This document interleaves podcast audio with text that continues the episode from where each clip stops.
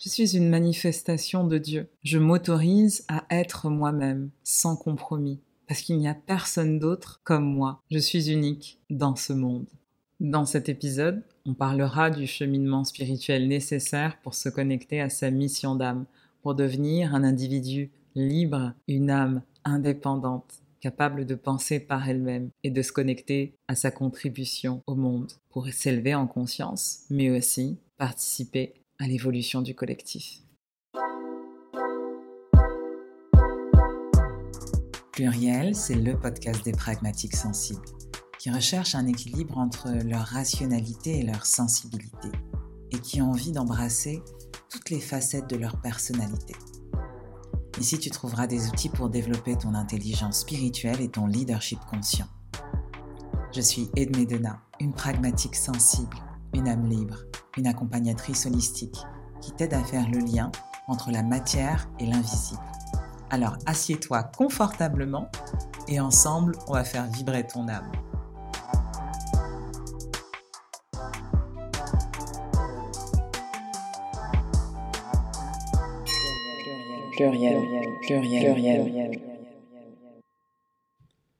Et si on continuait à parler de la mission d'âme? Ce mot qui peut faire peur et qui est si attirant à la fois.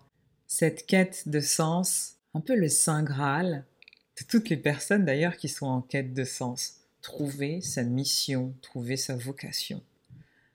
Bienvenue à toi dans l'épisode 24. On va continuer à explorer des pistes pour te donner les clés, pour que toi-même tu te réalignes avec ta mission d'âme. Alors je vous en ai parlé dans l'épisode précédent, D'ailleurs, si vous n'avez pas écouté l'épisode précédent, allez vite l'écouter et revenez écouter celui-ci après. Je préfère utiliser le terme de mission d'âme plutôt que de mission de vie, parce que une mission d'âme, c'est vraiment une expérimentation qu'est venue faire notre âme et qui peut se faire en plusieurs incarnations, pas forcément dans cette vie. En tout cas, c'est ma croyance. À vous de voir si ça résonne ou pas. Et l'idée, c'est vraiment de se détacher de cette culpabilité ou de cette quête d'aller vite, de ne pas assez vite, de réussir ou d'être en échec. Il s'agit absolument pas de ça. Il s'agit tout simplement d'expérimenter la vie, de vivre. Dans cet épisode, je vais vous partager des outils. Il faut savoir que dans mon cheminement personnel, je n'avais pas toutes ces clés. J'ai expérimenté, je suis tombée, je me suis relevée, je suis retombée et je me suis élevée j'ai fait des expériences qui m'ont amené à vous parler aujourd'hui, à faire ce podcast, à transmettre, à être thérapeute, à être accompagnatrice holistique, à être une maman, à être une sœur, à être une femme, à être une ex-femme, à être une amie fidèle, à être une personne engagée, à être une femme puissante. Bref, c'est tout mon chemin de vie, toute cette expérimentation qui m'a permis d'être complètement alignée avec ce que j'ai envie de transmettre aujourd'hui, ce que je suis venu expérimenter, ce que je vais encore expérimenter. Et j'avais envie de commencer cet épisode pour te dire que si tu te sens perdu à un moment de ta vie et que tu ne sais pas quelle direction prendre, ce n'est pas non plus dramatique. Tu n'as pas besoin d'avoir 100 000 outils, même si je vais t'en transmettre, parce que le chemin que j'ai parcouru m'a permis d'avoir du recul. Mais si tu es quelqu'un de curieux, que tu souhaites lâcher prise et expérimenter la vie, il y a plein de belles choses qui peuvent arriver, même sans ces outils. Fais-toi confiance. L'avantage en écoutant ce podcast, c'est que s'il y a des choses qui résonnent pour toi, eh bien je te recommande d'essayer d'explorer certaines pistes, d'explorer certains domaines qui pourront te faire gagner du temps. Et rappelle-toi encore que le temps n'est qu'une illusion. Donc tu vois qu'il y a différents chemins qui peuvent euh, se faire sur cette quête de sens. Aucun chemin n'est meilleur qu'un autre. Le chemin que tu choisiras est adapté à l'expérience que tu es venu vivre. Parce que je te rappelle que ta conscience supérieure, c'est déjà tout. Elle fait ses choix en fonction de ce qu'elle est venue expérimenter. Et aujourd'hui, j'avais envie de te parler d'une étape incontournable pour incarner ce que tu es vraiment pour t'aligner avec cette mission d'âme qui va non seulement te faire vibrer, mais aussi te permettre de contribuer à l'élévation du collectif. Et cette étape, on la trouve en partie dans la psychologie analytique. Ça s'appelle l'individuation. C'est un processus qui est décrit par Carl Jung, dont je vous ai déjà parlé dans les épisodes sur l'ombre. L'individuation, c'est ce chemin, un chemin qu'on peut dire spirituel, même s'il n'est pas présenté comme ça par la psychologie. Un chemin de conscience, un chemin d'expansion de conscience même, par lequel va passer finalement la plupart des individus, entre 30 et 40 ans. C'est le chemin qui te permet de devenir un véritable sujet pensant, autonome. Bref, c'est le chemin qui te permet de devenir le leader de ta propre vie, qui te permet de passer de l'état d'objet au statut de véritable sujet. Et c'est pas parce qu'on est adulte, parce qu'on a 18 ans, parce qu'on a 30 ans, parce qu'on a 50 ans, qu'on a véritablement euh, traversé ce processus d'individuation. Normalement, chaque homme dans sa vie est amené à le connaître, mais parfois les parcours sont plus longs que d'autres. Et pour d'autres, il y a vraiment beaucoup d'embûches sur ce chemin de l'individuation.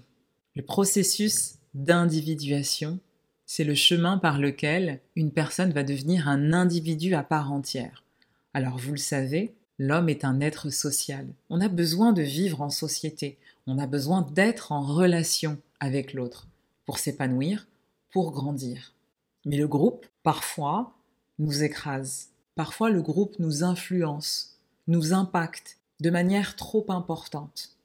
Et c'est ce processus d'individuation qui fait qu'on va faire un pas de côté par rapport à tous les enseignements que nous apporte le groupe, au sens large. La famille, la culture, un pays, un groupe auquel on appartient.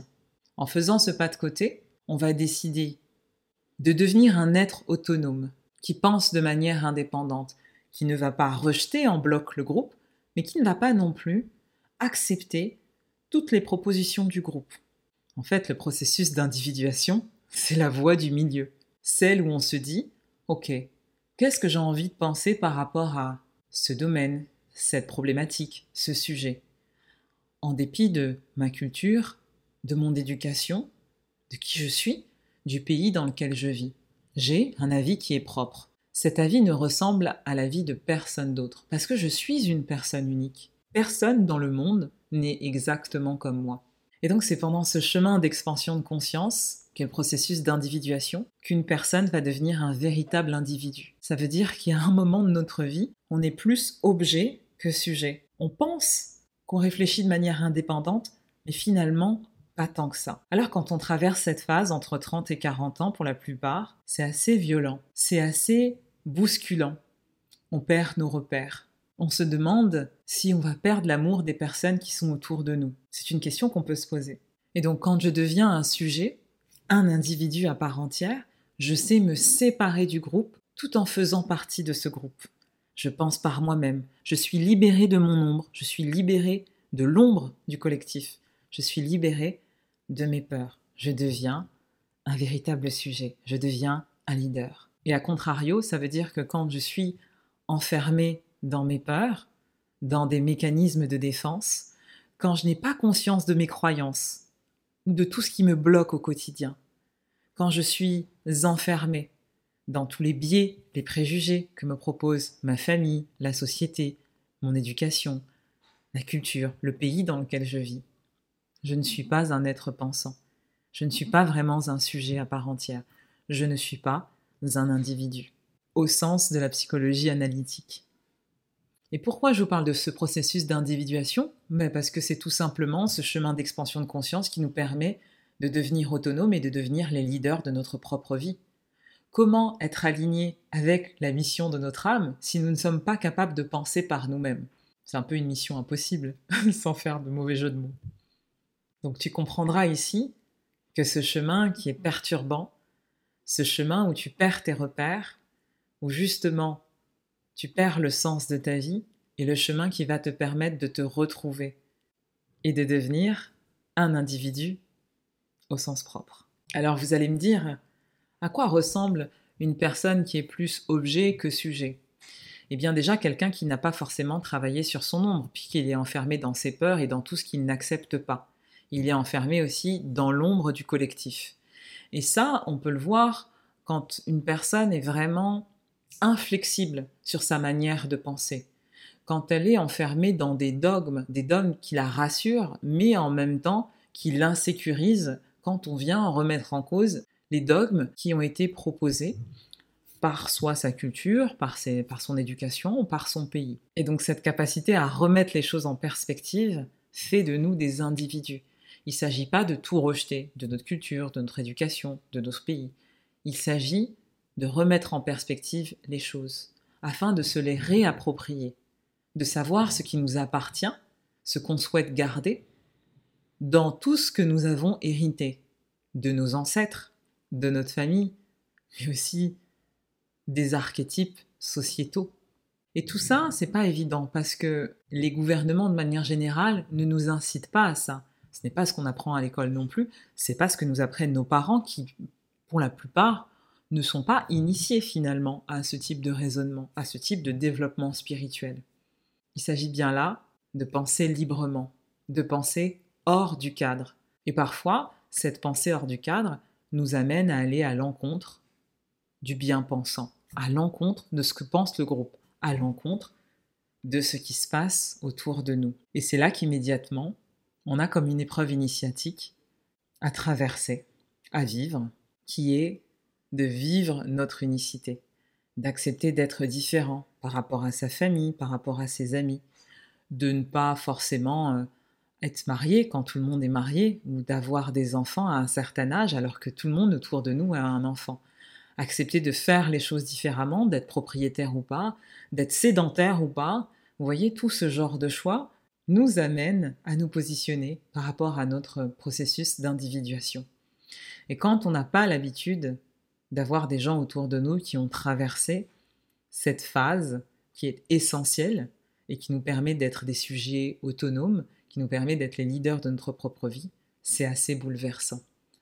Parce qu'on a l'impression d'être un peu seul contre tous. En vérité, énormément de personnes traversent cette phase qui permet de se retrouver, d'être connecté euh, à sa conscience supérieure, à ses aspirations profondes, à ce qu'on a envie de faire de notre vie, à ce qu'on a envie de transmettre et comment on a envie de, contribuer à tout ça.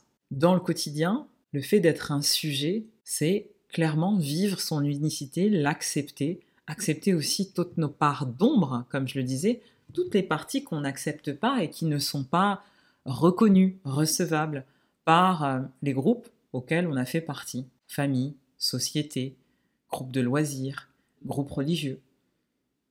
Donc comment on devient une personne qui est autonome dans sa pensée, autonome dans ses choix, et qui les assume? Comment je fais quand je ne fais pas comme tout le monde? Est-ce que j'accepte de le vivre, ce qui est mon épreuve initiatique et qui me réaligne à mon âme, ou est-ce que j'ai envie de suivre ce que tout le monde fait? Et finalement, m'éloigner de mes aspirations profondes et surtout de l'expérience que je suis venu faire ici, sur Terre. Qu'est-ce que vous en pensez? Comment ça résonne pour vous? Si vous avez entre 30 et 40 ans, est-ce que ce processus d'individuation vous parle? Est-ce qu'à un moment de votre vie, vous vous êtes posé ces questions?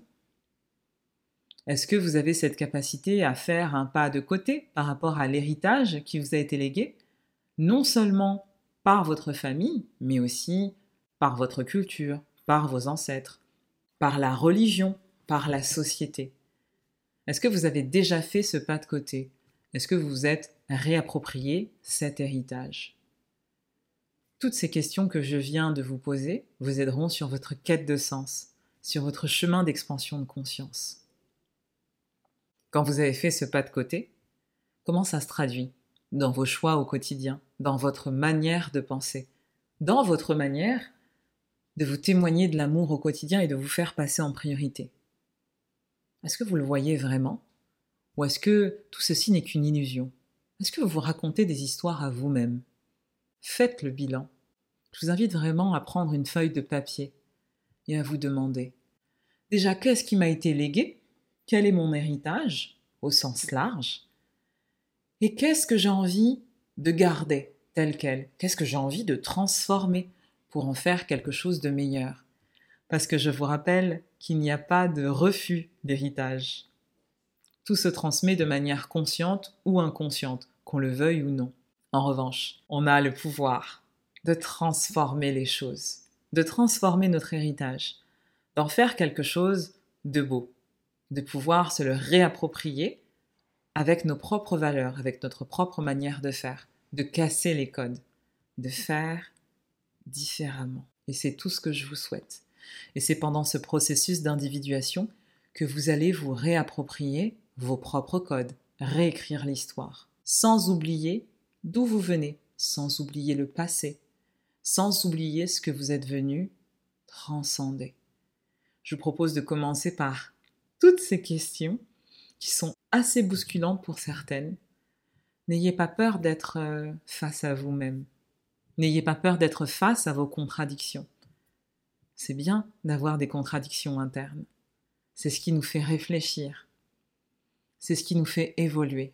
Pour passer ce processus d'individuation en toute sérénité, on a besoin, tout simplement, d'accepter de ne pas tout savoir sur le chemin qu'on va parcourir, mais aussi d'accepter qu'on ne sait pas tout sur nous, sur notre histoire, sur notre personnalité. C'est un chemin qui demande beaucoup d'humilité. Quand je sais que je ne sais pas, j'ouvre des perspectives, j'élargis le champ des possibles. Alors aujourd'hui, j'ai une autre question pour vous.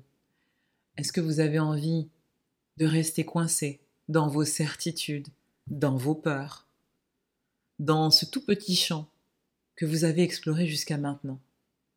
Ou est-ce que vous avez envie justement d'être dans ce champ d'exploration de conscience où vous ne savez rien sur vous-même, sur le futur? Vous êtes dans l'instant présent. Vous vous connectez à votre essence la plus pure. Vous connectez à votre joie, à votre cœur, mais aussi à la matérialité. Et l'idée, c'est vraiment de vous connecter à tout ça en même temps. J'ai bien dit en même temps. Parce qu'on ne peut pas être que dans une partie spirituelle et que dans une partie matérielle. La voie, c'est la voie du milieu. Celle qui vous permettra de toucher à toutes les dimensions de votre être, de prendre du recul et en même temps de faire partie de la scène que vous êtes en train de regarder. Waouh vous laisse avec ça pour cette première partie. N'hésitez pas à la réécouter et me dire ce que vous en avez pensé. Et si vous êtes perdu, rappelez-vous que perdre le sens, ça fait partie de la quête de sens.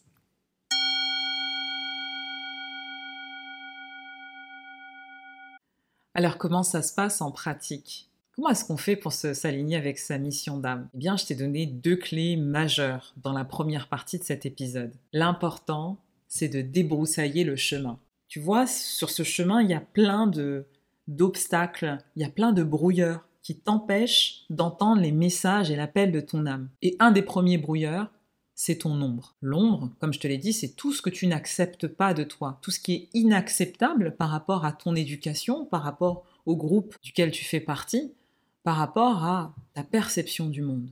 Il y a deux épisodes qui sont consacrés à l'ombre. Je t'y renvoie. Ce sont l'épisode 2 et 3. Et c'est très important d'aller explorer son ombre. C'est pas quelque chose qui se fait en une semaine, c'est quelque chose qu'on va faire pendant des mois, des années, et puis on va passer des niveaux. Et donc dans ce travail de l'ombre, il y a tout ce qui est inacceptable pour nous, et qui va générer des croyances limitantes, qui va générer des peurs.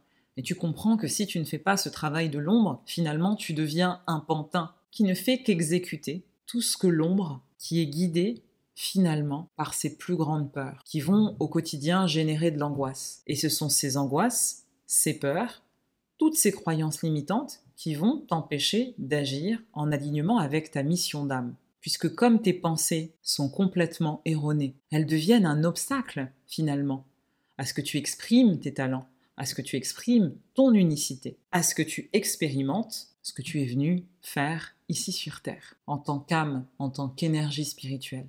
Et c'est pour ça qu'il y a énormément de pasteurs qui te disent mais finalement, la forme la plus commune du diable, c'est de te faire croire que tu n'es pas capable au quotidien. C'est cette pensée noire que tu peux avoir dans ta tête et qui te fait croire que tu n'es pas assez, que tu n'as pas de valeur, que tu n'y arriveras pas.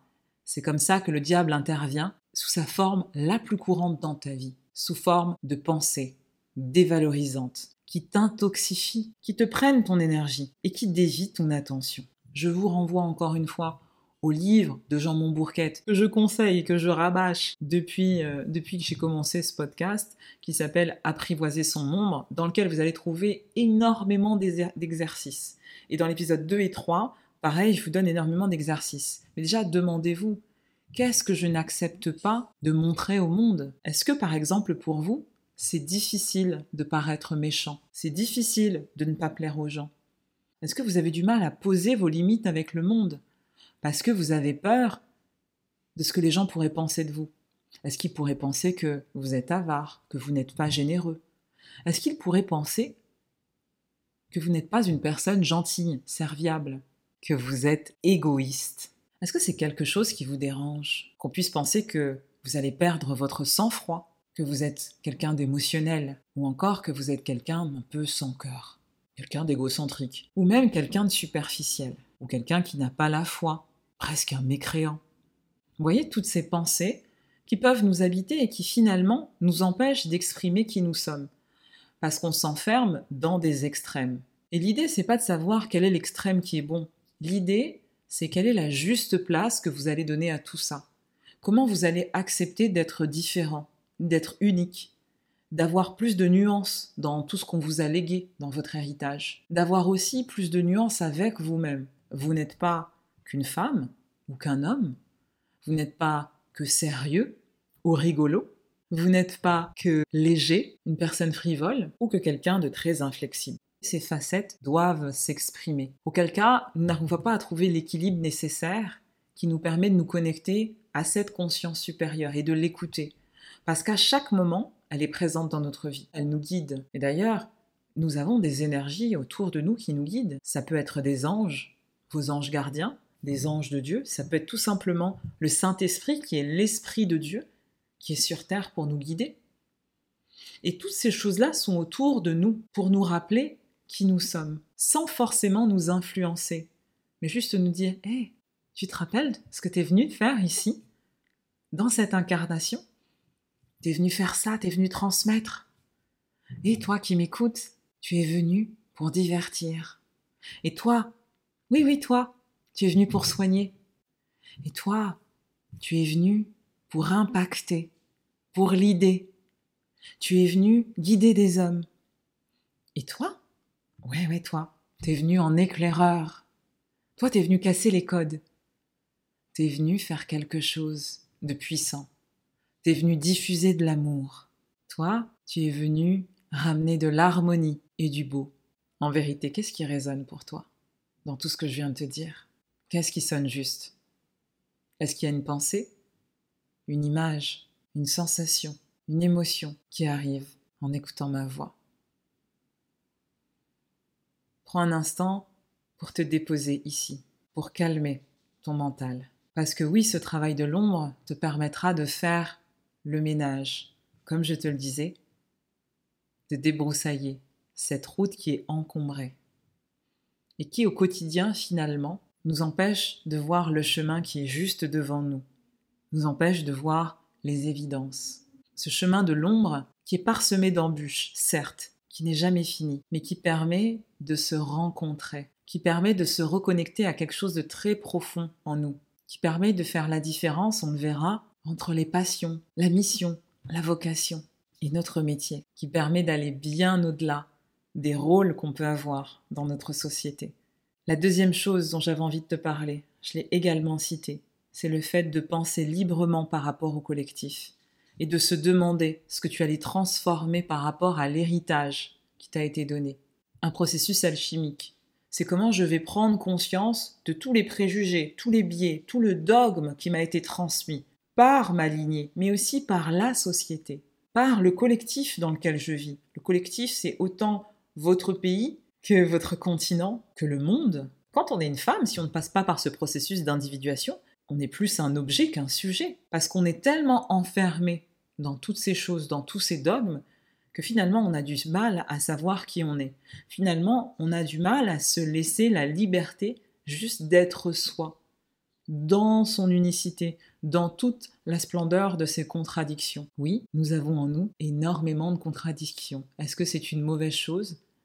Pas forcément. On peut apprendre à accueillir ces contradictions. On peut aussi apprendre à aimer les facettes de notre personnalité qui ont l'air contradictoires mais qui finalement sont complémentaires et qui nous amènent à devenir des êtres dans leur pleine puissance, des leaders inspirés, des leaders inspirants. Alors ce travail de l'ombre collective et de l'héritage qu'on souhaite transformer, il commence par un état, un état de notre passé, un état de notre histoire, un état de ce que nous avons expérimenté jusqu'à maintenant.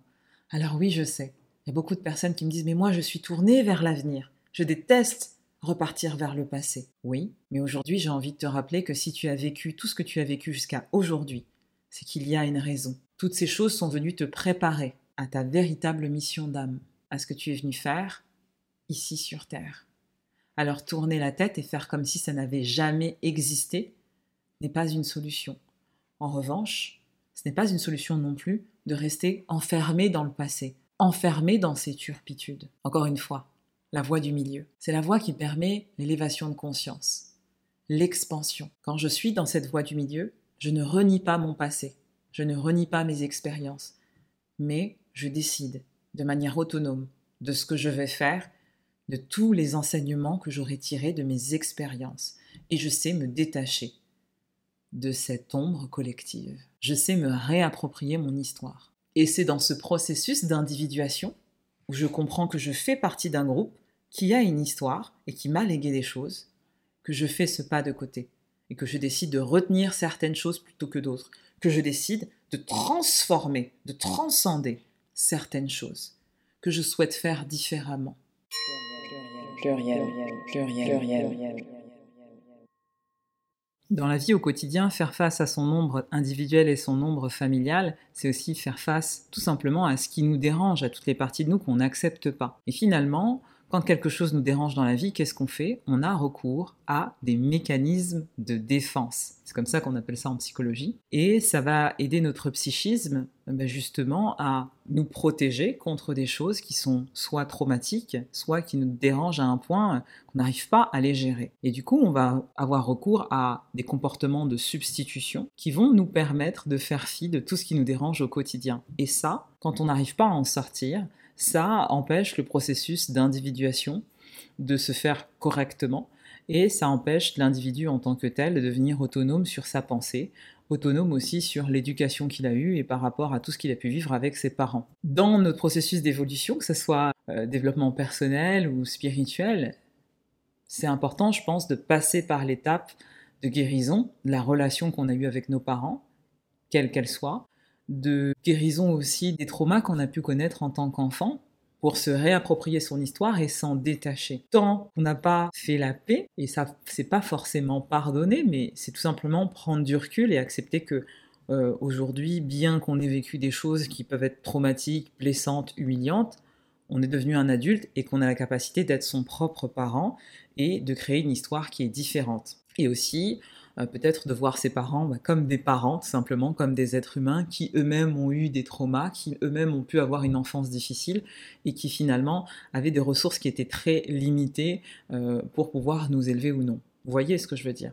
Donc ça demande de prendre beaucoup de recul sur tout ça et de se détacher tout simplement de choses qui peuvent être traumatiques, mais pas en les évitant. Donc il y a quelques mécanismes de défense que je vais vous décrire et vous allez peut-être les reconnaître. Quand vous voyez apparaître ces mécanismes de défense, et vous pouvez vous dire, ah là, ça peut être un frein justement dans mon processus d'individuation et de devenir un individu en tant que tel, de me détacher du groupe, de penser de manière autonome et de devenir le leader de ma propre vie. Le premier, c'est le clivage. Quand quelque chose est trop difficile pour nous, on peut avoir recours au mécanisme de défense qui s'appelle le clivage, c'est-à-dire qu'on va, pour la même chose, le même objet, la même personne, voilà, diviser deux parties. On va se dire, il y a une partie qui est bonne, il y a une partie qui est mauvaise. On fait ça quand on est enfant. Le problème, quand on est adulte, c'est un mécanisme qui est hyper dangereux parce que ça peut mener à des raisonnements et des manières de penser qui sont très obtus, à des phénomènes de racisme, que ce soit euh, social, sexuel, racial, parce qu'on va diviser les gens, on va diviser par exemple la race humaine, on va dire voilà, il y, y a les bonnes personnes, il y a les mauvaises personnes. Et le fait d'utiliser le clivage, c'est un mécanisme de défense.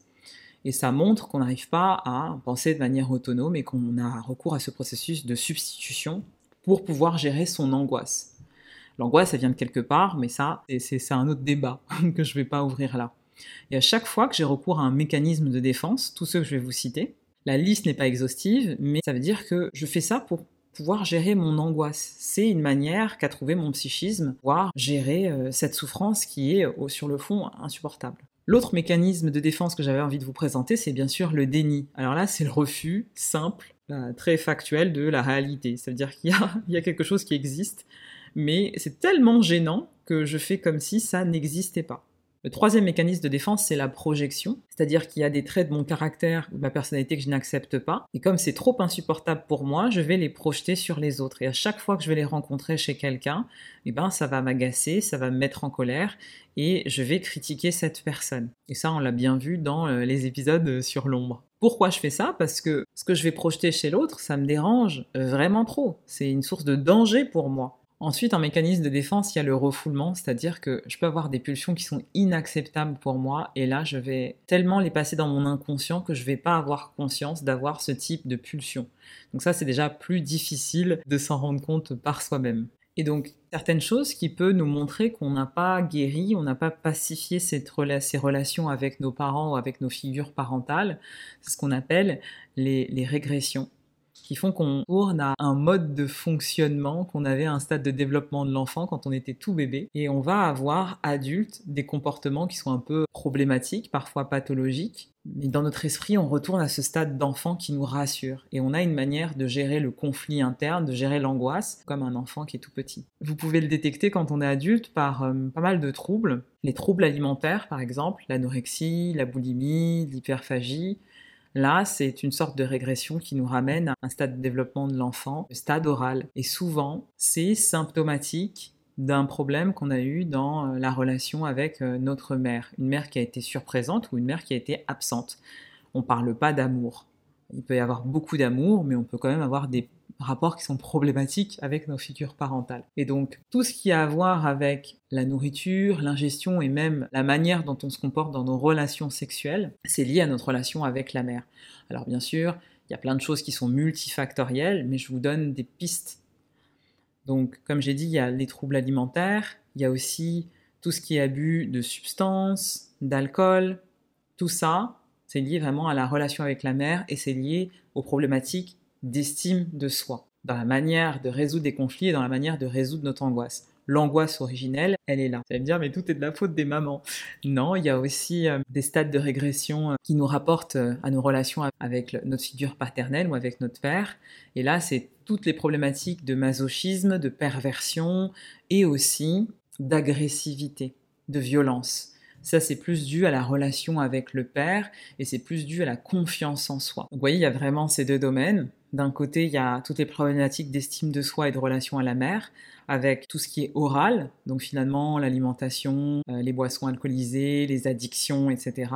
Et puis d'un côté, il y a toute la relation au père, la confiance en soi et toutes les problématiques d'agressivité, de sadisme, de masochisme, etc. Et aussi de soumission finalement. Donc ça, ce sont vraiment des gros gros indices. Bien sûr, il y a plein de problématiques dans la vie qui sont multifactorielles, mais ça vous donne une idée de euh, des pistes que vous pouvez explorer pour nettoyer aussi les relations que vous avez eues avec vos parents. C'est compliqué d'arriver à 45 ans, 40 ans, 50 ans et de se traîner toujours des casseroles dans la relation qu'on a eue avec nos parents. On est tous des humains, on a tous des traumas. L'important, c'est d'en prendre conscience, de s'en libérer et aussi peut-être de travailler en thérapie. Pour ceux pour qui c'est compliqué de travailler tout seul, pour pouvoir s'en libérer et être complètement autonome par rapport à ça et se dire ok là j'arrive à un stade de ma vie où j'ai envie de mettre tout ça derrière moi. J'ai pas envie de faire comme si ça n'existait pas. J'ai pas envie de faire aussi comme si ça allait me déterminer.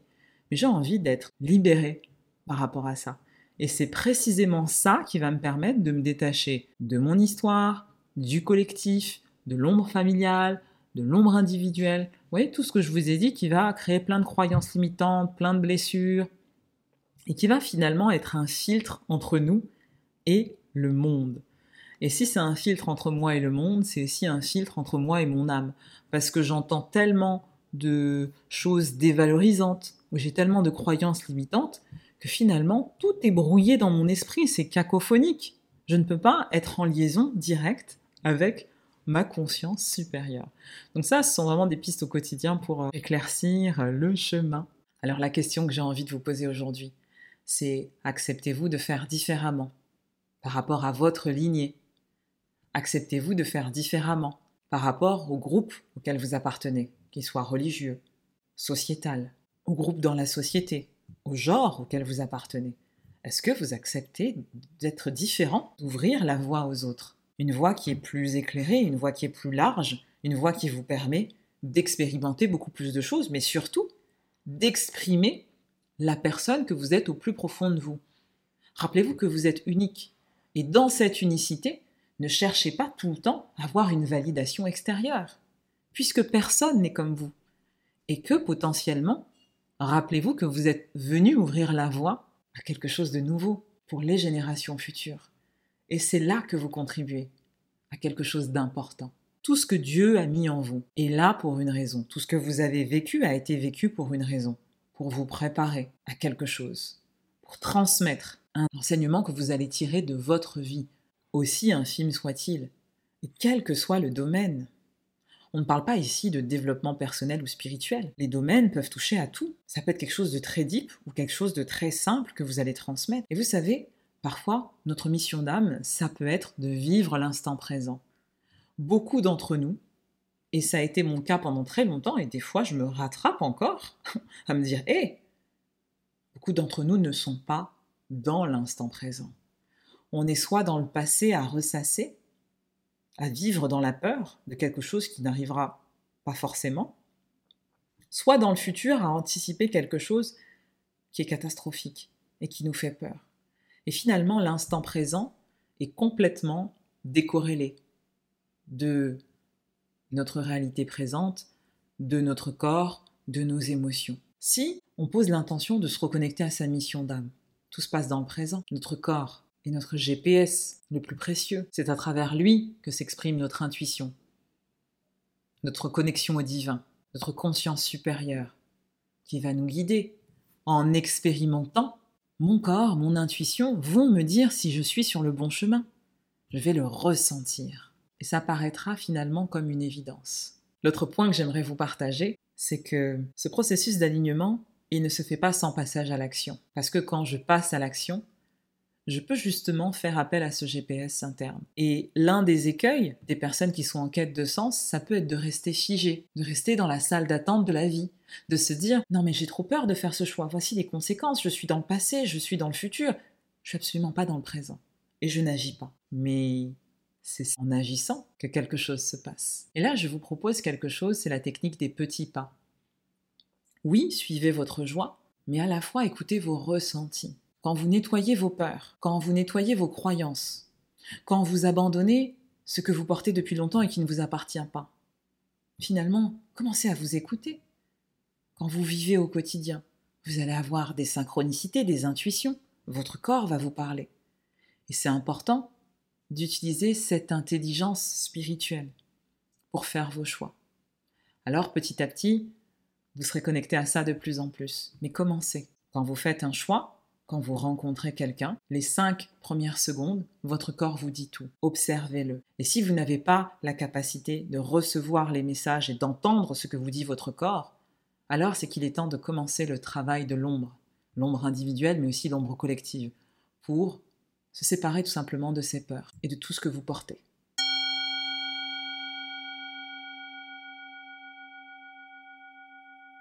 Bon, c'est pas fini, j'avais encore des choses à vous dire sur la mission d'âme, la mission de vie, sur le processus d'individuation. J'avais même envie encore de vous parler de Carl Jung, des archétypes. On verra ce que je vais faire pour euh, clôturer ce triptyque.